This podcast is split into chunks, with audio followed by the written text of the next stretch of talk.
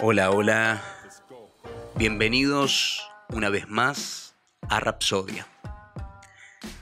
Amigas y amigos, hoy quiero invitarlos una vez más, ya en este quinto episodio de este nuevo espacio, a la reflexión. Hoy vamos a reflexionar sobre el condicionamiento mental. ¿Qué entendemos por condicionamiento? ¿Qué es estar condicionado? A lo largo de esta reflexión van a aparecer un montón de términos sobre los cuales también vamos a tratar de ahondar, profundizar en su significado y, ¿por qué no?, descubrir nuevos significados de esos términos, que a veces no tienen por qué coincidir con lo que figura en los diccionarios.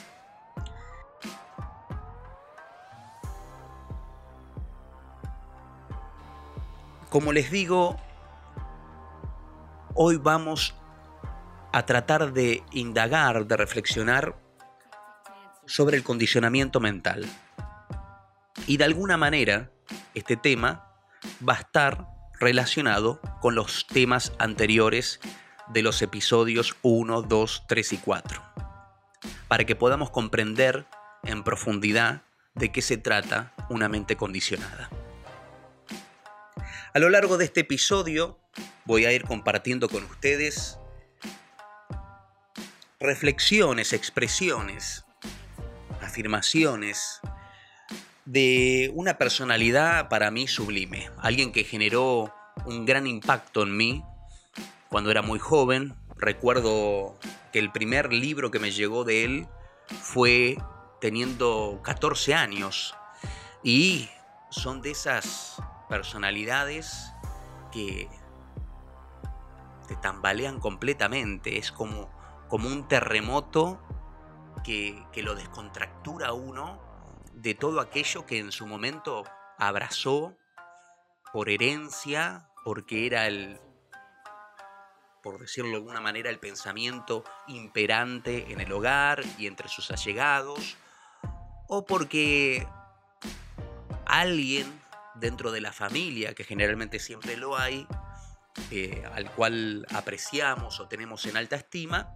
nos, nos brindó, nos brindó una determinada visión de la vida, de la realidad, y que como ahí hay mucho invertido de sentimentalismo y emotividad, uno lo abraza sin demasiadas, sin demasiadas preguntas, uno lo abraza justamente como está impregnado de sentimentalismo, eh, emotividad, lo, abraza sin cuestionar.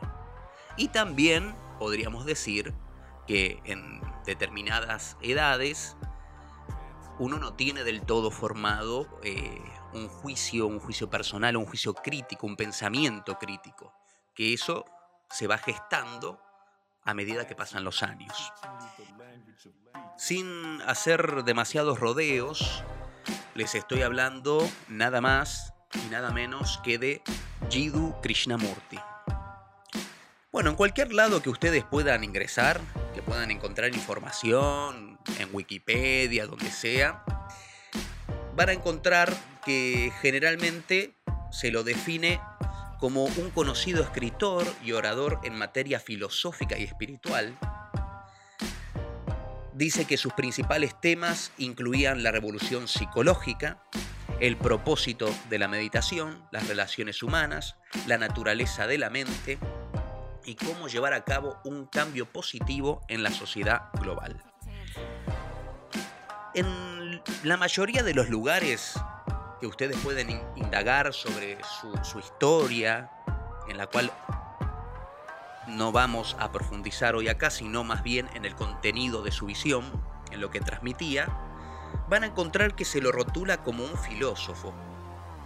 Y la verdad que sin temor a equivocarme, les puedo decir que ese rótulo, esa definición, no le hubiese agradado mucho a Krishnamurti, a Jiddu Krishnamurti. Generalmente era una, una persona que escapaba a los rótulos.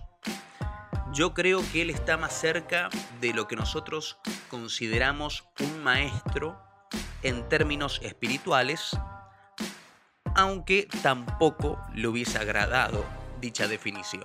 Como les digo, él escapaba a los rótulos. Pero está en otro nivel, o por lo menos yo lo veo así, al haberme familiarizado durante tantos años eh, sobre sus textos, que está en otro nivel. Yo no lo considero un filósofo, no lo considero meramente un, un intelectual, sino alguien que viene a sacudirnos por completo, a que cuestionemos muchísimas cosas de nosotros mismos y de nuestro entorno. Así que dejo en la libertad de cada uno de ustedes cómo quieren calificarlo. Él era bastante arisco para eh, las calificaciones o los rótulos. A lo largo, como les decía, de, de esta reflexión que vamos a tener sobre qué entendemos por una mente condicionada, voy a ir citando algunas de sus expresiones para poder acercarnos a lo que entendemos por una mente condicionada.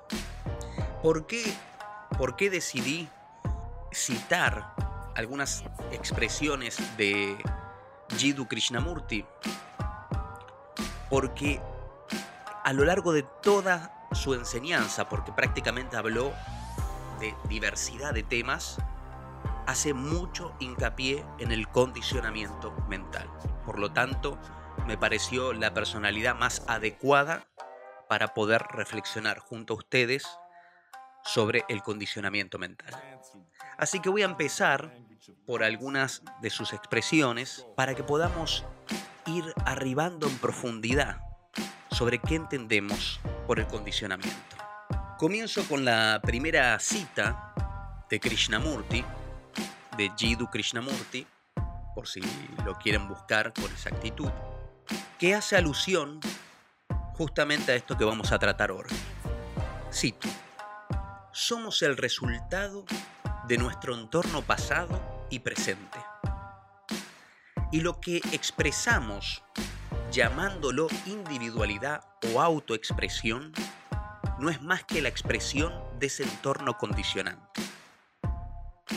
Para mí, la verdadera expresión de la individualidad es esa inteligencia que se despierta cuando la mente se libera de su entorno condicionante, del pasado y del presente. Sumamente profundo, sumamente demoledor, sumamente revelador. Vuelvo a repetir la cita para que la escuchen con plena atención. Krishnamurti dice, somos el resultado de nuestro entorno pasado y presente. Y lo que expresamos llamándolo individualidad o autoexpresión no es más que la expresión de ese entorno condicionante. Para mí, la verdadera expresión de la individualidad es esa inteligencia que se despierta cuando la mente se libera del entorno condicionante del pasado y del presente. Demoledor. Demoledor. Vamos a ir por parte. Somos el resultado de nuestro entorno pasado, o sea, somos un producto, somos el resultado de las innumerables influencias pasadas y presentes. Esto es muy importante. Generalmente, a veces en este tipo de reflexiones, se incurre en el error de atribuir que entendemos por condicionamiento solamente a lo que se debe al pasado. Pero acá, Krishnamurti nos está diciendo que somos el resultado no solo de ese entorno pasado, no solo de lo que pasó, sino que somos el resultado de los condicionamientos presentes. O sea, esto no hay que entenderlo solamente como las influencias de la tradición, como la, la, influencia de las creencias establecidas hace miles de años, como la influencia de la ideología, sino no de sistemas de pensamientos solamente, antiguos o que ya tienen cientos de años o miles de años, sino también que somos el resultado de las influencias del presente. Somos el producto, nuestra mente condicionada es el resultado de las influencias de las ideologías presentes. Y lo que expresamos, esto es lo que a mí me vuela la cabeza. Y lo que expresamos, llamándolo individualidad, como si nos atribuyéramos, como si cayéramos en el engaño, en el autoengaño de considerarlo una elaboración personal, porque luego más adelante nos vamos a preguntar en esta reflexión qué entendemos realmente por ser inteligente.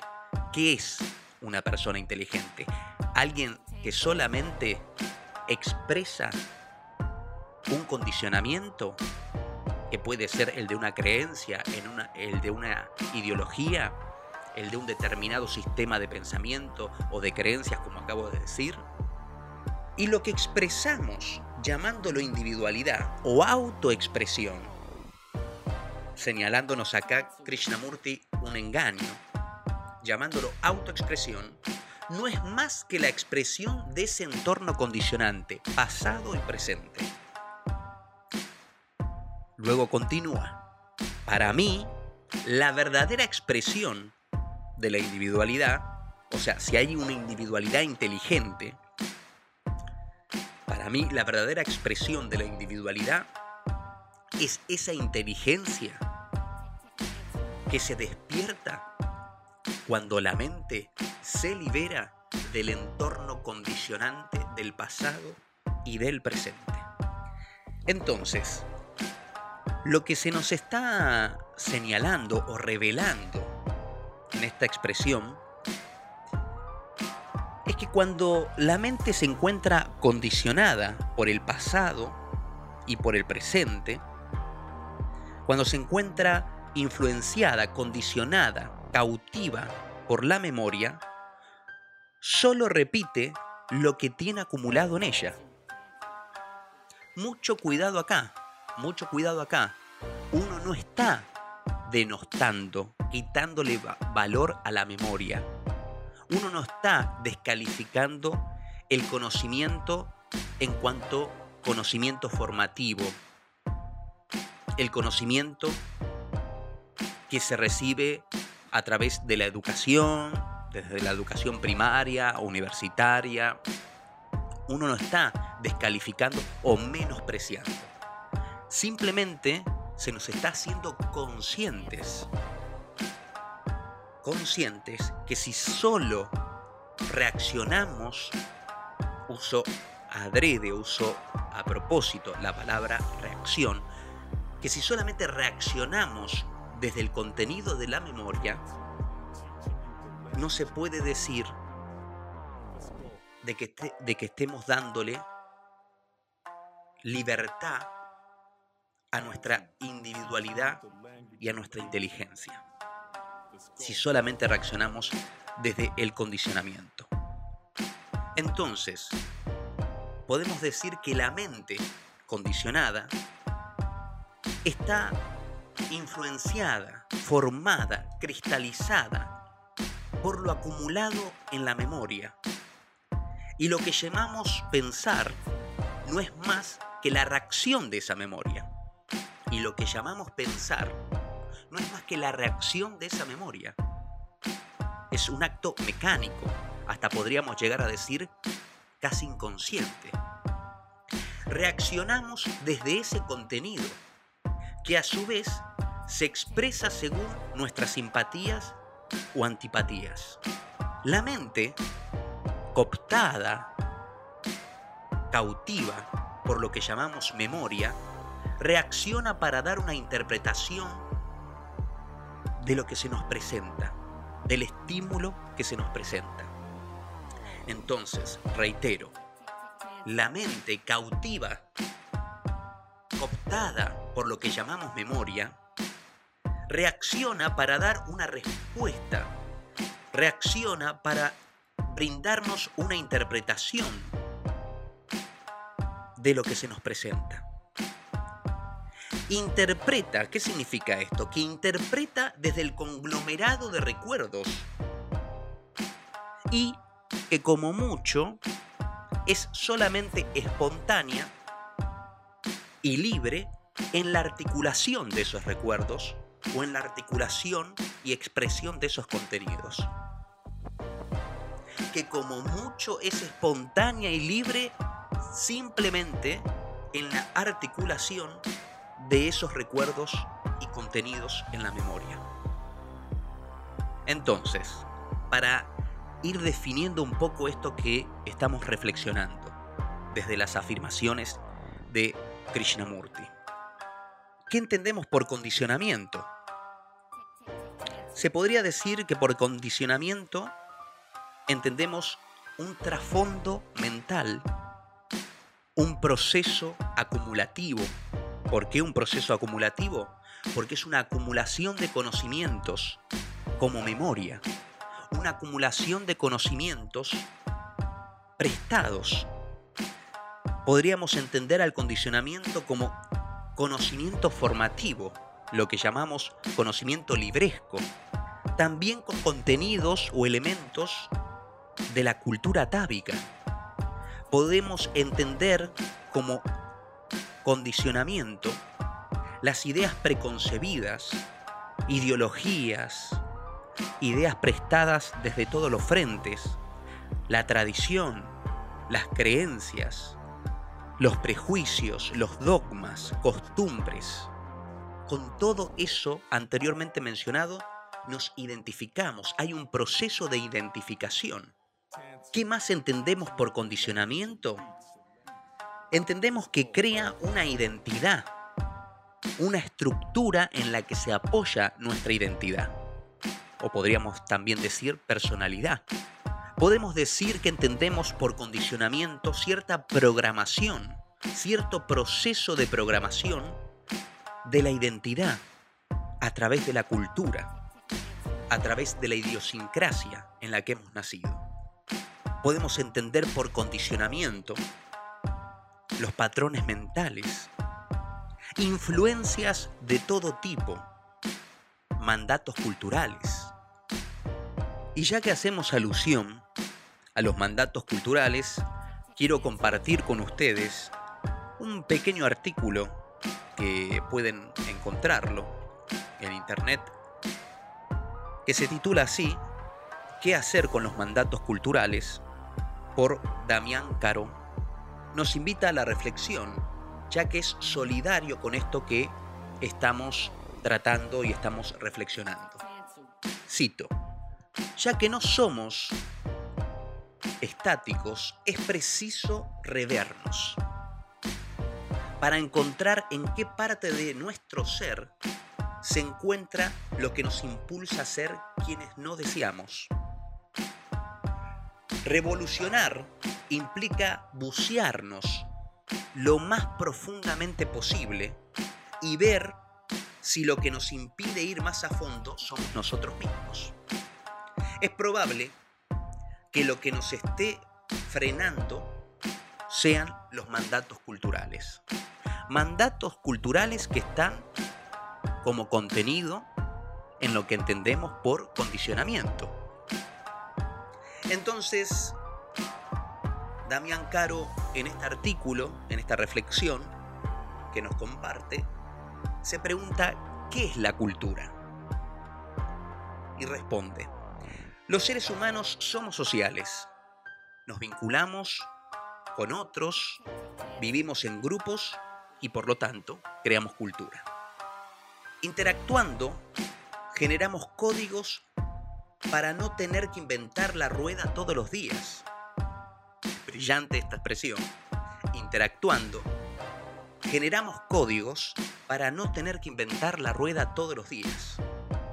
La sociedad como tal, también genera códigos que remiten a la experiencia compartida. La cultura no es en sí ni positiva ni, negativa. Esto me parece justamente una aclaración brillante. La cultura no es en sí ni positiva ni negativa. La pregunta es si nosotros nos sentimos felices con esa cultura. Cada sociedad compone sus definiciones, cada sociedad compone sus valores, éticas, lenguajes, costumbres, ritos, tradiciones.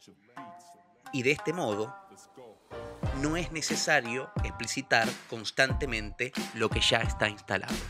Dijimos anteriormente que en esa interacción, según lo que nos dice acá Damián Caro, generamos códigos para no tener que inventar la rueda todos los días. Y nuevamente, más adelante, nos aclara que cada sociedad va componiendo, va constituyendo sus definiciones, va componiendo sus valores, éticas, lenguajes, costumbres, ritos, tradiciones, y de este modo no es necesario explicitar constantemente lo que ya está instalado. Vivimos conforme a estos parámetros. Acá volvemos sobre lo mismo, sobre lo que venimos tratando, sobre el condicionamiento. Vivimos conforme con esos parámetros. Recibimos como si fueran verdades absolutas las definiciones culturales. Las heredamos. Lo bueno y lo malo ya fue definido de antemano. Y nos es dado, nos antecede, atraviesa y trasciende. Se va enquistando en los que participamos de la sociedad a través de las generaciones. Otro término otro término que es solidario con esto que venimos reflexionando. El condicionamiento, una mente condicionada. Repito, se va enquistando en los que participamos de la sociedad a través de las generaciones.